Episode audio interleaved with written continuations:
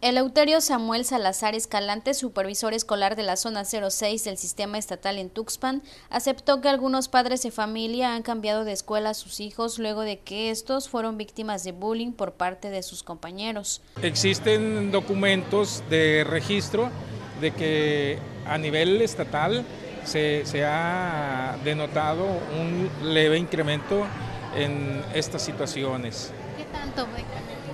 No puedo precisar, pero sí hay, hay este, un incremento. Mencionó que en los últimos cuatro meses del año registran más de cinco casos de bullying, de los cuales algunos papás presentaron las quejas y se le brindó la atención para tomar cartas en el asunto.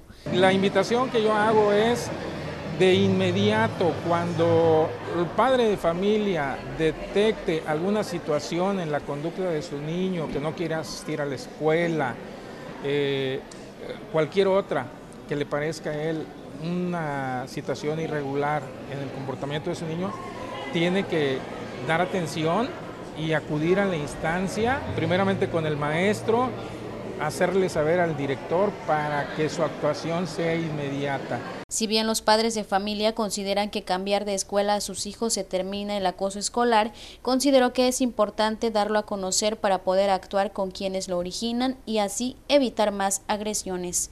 En tanto, exhortó a los papás a estar más atentos al comportamiento de sus hijos y de esta manera ver si están siendo víctimas de bullying o no. Gabriela Martínez, Mega Noticias.